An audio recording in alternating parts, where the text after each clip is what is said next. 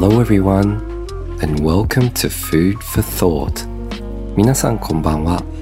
Food for Thought 思考の糧のお時間です。このポッドキャストは帰国子女でカフェ開業の夢見るサラリーマン私森尾が毎回テーマとなる食材について皆さんの思考の糧になるようゆったりと話していく番組です。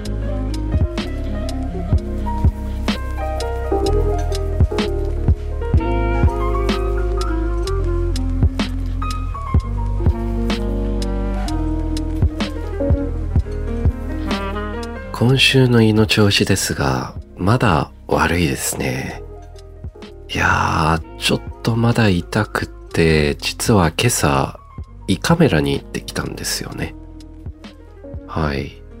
午前中に行ってきて、まあ、あの、麻酔をかけてもらったので、ほとんど痛みを感じずというか、意識がなかったですね。やられてた間。で、一応診察していただいてかなり胃が荒れている、まあちょっと炎症を起こしていると言われたんですけど、なんかちょっとまだ意識が朦朧としてたので、今一つ原因がわからなかったんですけど、あの、精密検査の方は一応2週間後に、えー、出るとのことなので、まあ2週間後ですね。それまでには一応えー、お薬の方をいただいて、それでなんとかしのいでいるっていう感じですね。はい。早く胃の調子は良くなってほしいんですけど、まあ幸いにも食べるものにはあまり影響なくって、まあ別に暴飲暴食普段からする人ではないので、あの、一応お料理系 TikToker クリエイターとして活動しておりますが、あの、ほどほどにはいつもしています。だいたい作るものもいろんな人に配ったりして最近は食べないようにしてます。先週ですかね、ご報告させていただいたんですけど、あの、マクロダイエットを今行ってて、あの、カロリーと、えー、炭水化物、タンパク質、脂質を一応、えー、計算して自分の範囲の中で食べていて、今のところはとりあえずこのえー、やってて2週間で2キロぐらい痩せたんですかね。結構この今までのあのカロリーがやっぱりオーバーしてたっていうことを気づかせることにもなったので、まあ体にはいいんではないですかね。はい。今もちょっとお腹の方がぐるっとなりましたけど。はい。まあそんなこんなで今日はこの時期に食べたくなるフルーツについてお話ししようと思います。それでは参りましょう。Food for Thought 思考の糧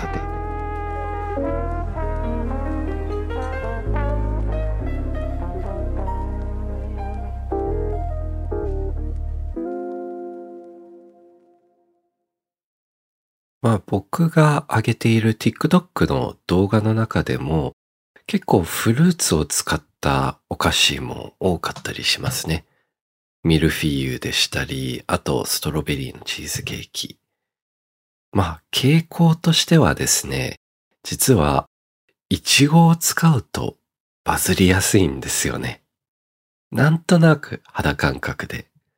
はい。なんでちょっとイチゴについてお話ししたいと思うんですけど、まあ日本のイチゴと海外のイチゴってやっぱり全然違うんですよね。まあちょっとお国柄が出るというか。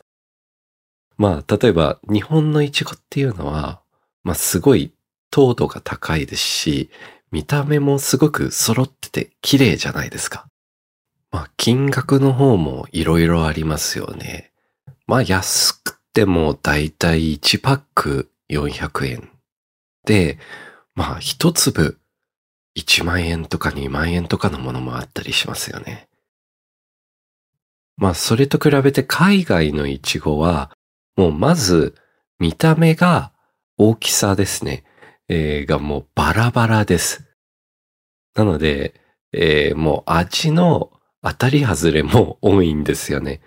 もう本当に同じ、えー、このパックで食べたとしても、ものすごいの甘いのあれば、ものすごい酸っぱいのもあったりするんですよ。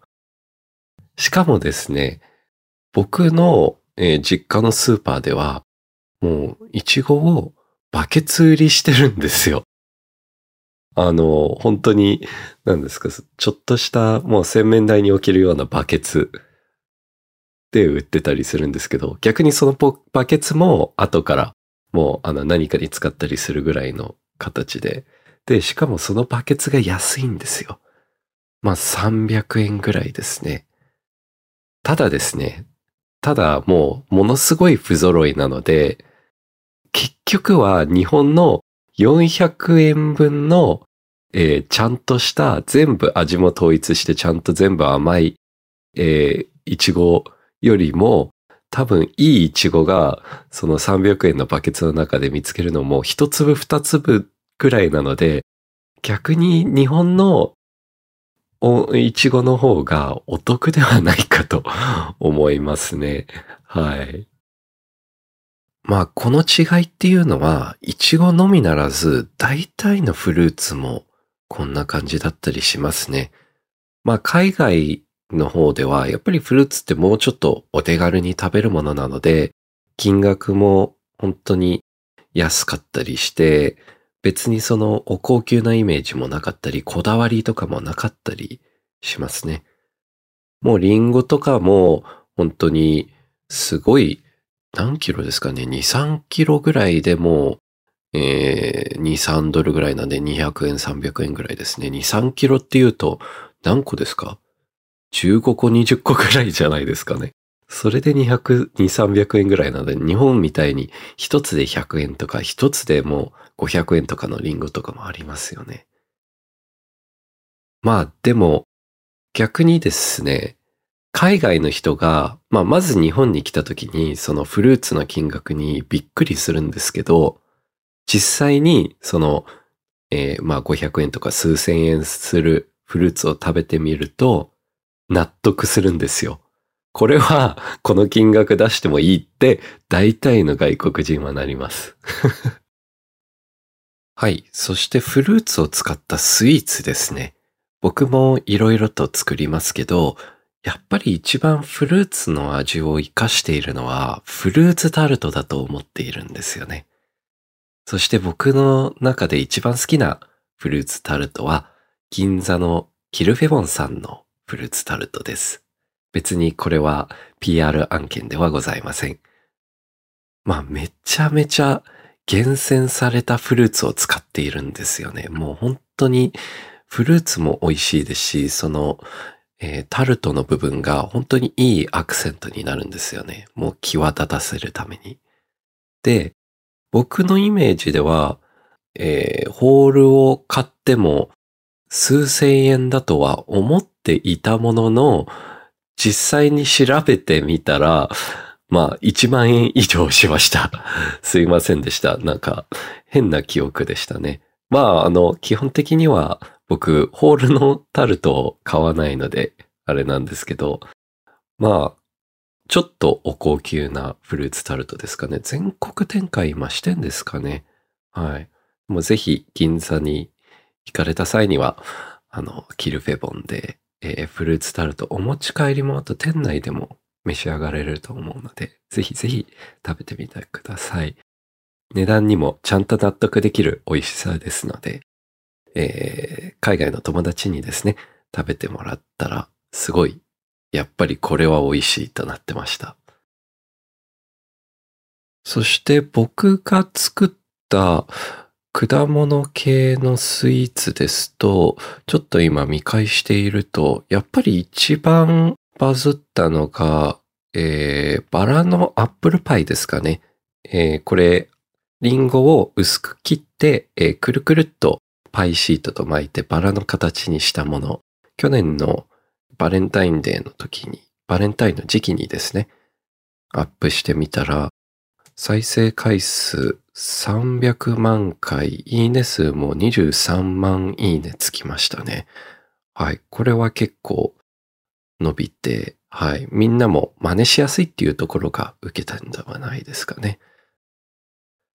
あと、この数週間前にあげたまかないいちご大福。もう、えー形としては、えーお餅をちっちゃく丸めて、その上にあんこといちごを乗せた一口サイズにしたものですね。はい。これも130万いいね、えー9万5千、あ、130万いいねではないですね。130万再生、9万5千いいねつきましたので結構伸びましたね。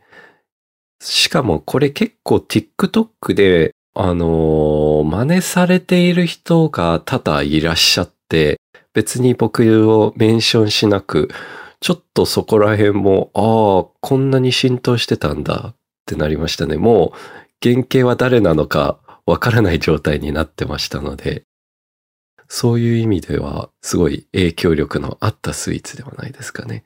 個人的に好きだったのは、ブドウを使った簡単ミルフィーユですね。これがすごい好きで、かなり前、まだナレーションとか入れる前ですね。2020年8月23日なんで、1年半くらい前なんですけど、もうちょっとで2年。これがですね、結構簡単で、あの、パイシートを使ってミルフィーユで、当時確かイチゴが高すぎて買えなくって、ブドウを使ったんですけど、意外とブドウとミルフィーユ、クリームチーズと、えーパイシート、ブドウ。この組み合わせが美味しいんですよね。ぜひぜひ皆さんも過去の動画を遡って一度見て試していただきたいと思います。そしてここで突然ですが、森尾クイズです。ででん。いちごジュースはあまりメジャーではない理由は何でしょうか？ここでシンキングタイムを設けます。チックタック、チックタック、チックタック。まあ確かにジャムでは見るんですけど、スーパーでなかなかいちごジュースって見たことないですよね。それはなぜでしょうか？正解は、酸化が早く変色しやすいからです。はい。結構イチゴってすぐに色変わるじゃないですか。例えば冷蔵庫に入れててもなんかブヨブヨになったりするんですけど、これはイチゴっってやっぱり酸化が早いんですよね。どうしても変色してしまうので、やっぱりジュースにしにくいんですよね。逆にいちごジュース売ってて全然変色、何日経っても 変色してなければ、かなりの添加物を使ってんではないかとも疑われます。逆に煮詰めると、あの、変色はしなくなるんですけどね。はい。そして、リンゴも酸化が早いですよね。リンゴもすぐ変色しますので。結構、スーパーで売られているリンゴジュースっていうものは、実はものすごい濃縮されたものなんですよ。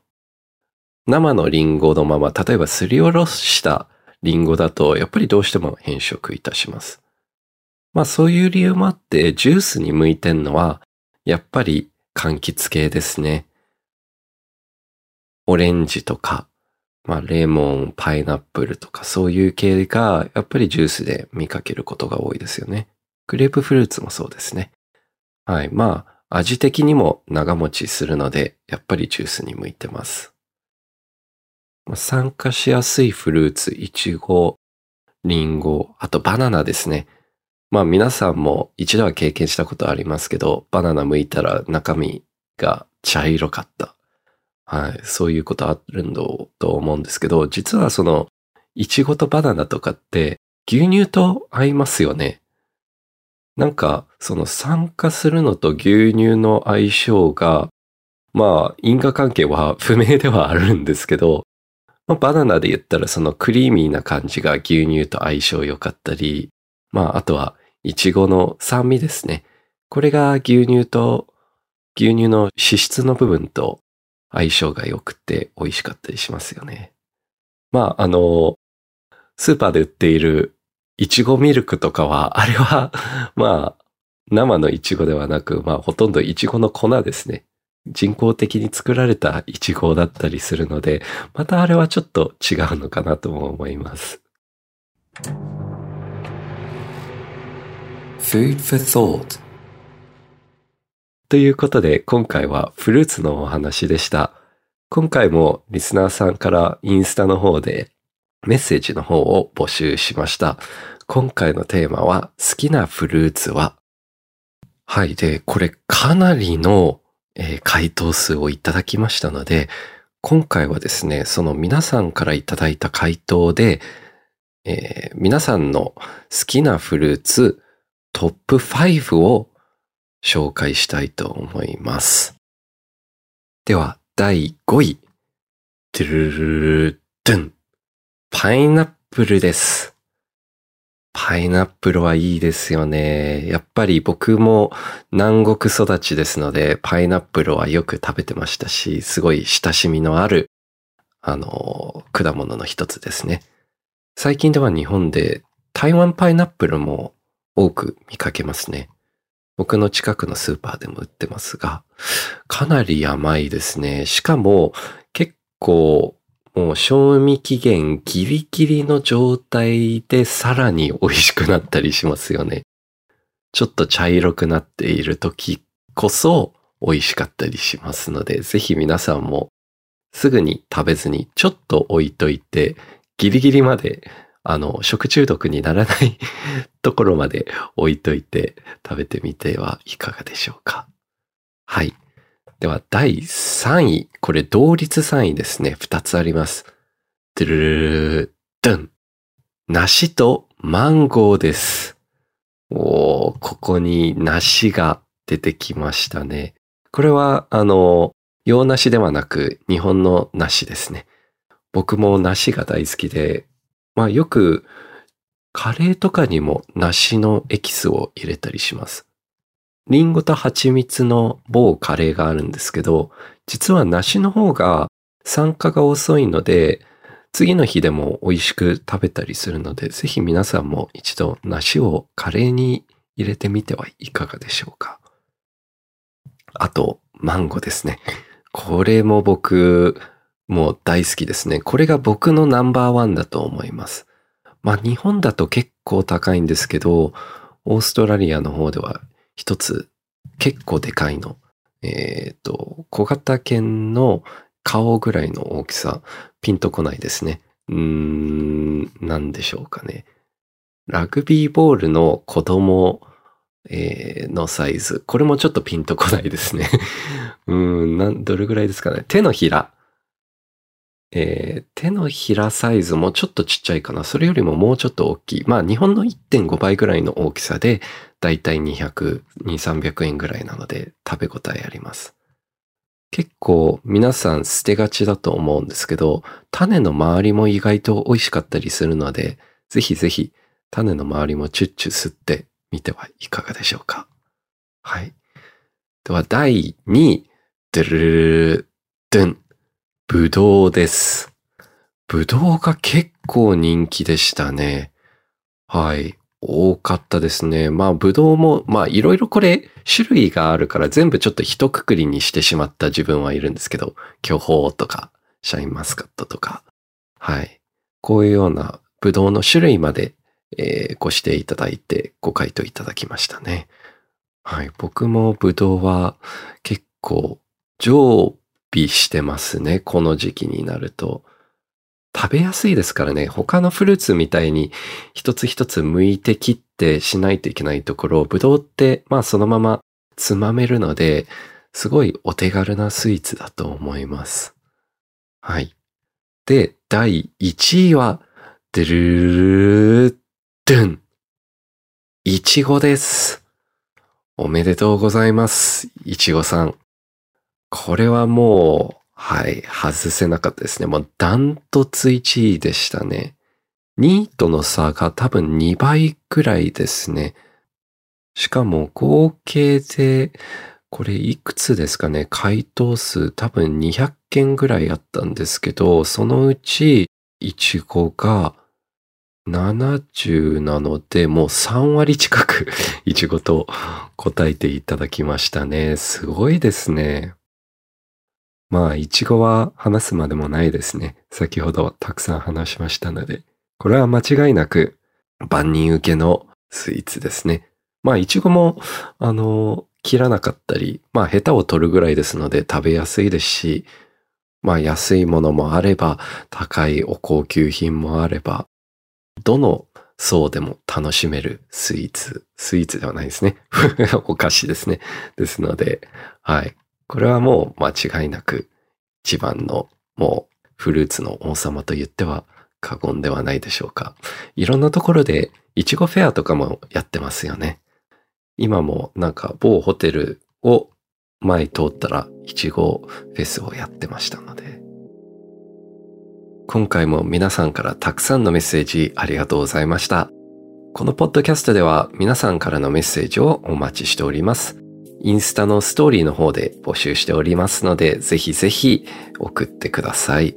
そしてこの番組が面白かった人は番組のフォローと高評価、そして SNS での感想もお願いします。ハッシュタグ、思考の過程をつけて Twitter でつぶやいていただければと思います。それではまた来週。Good night and goodbye.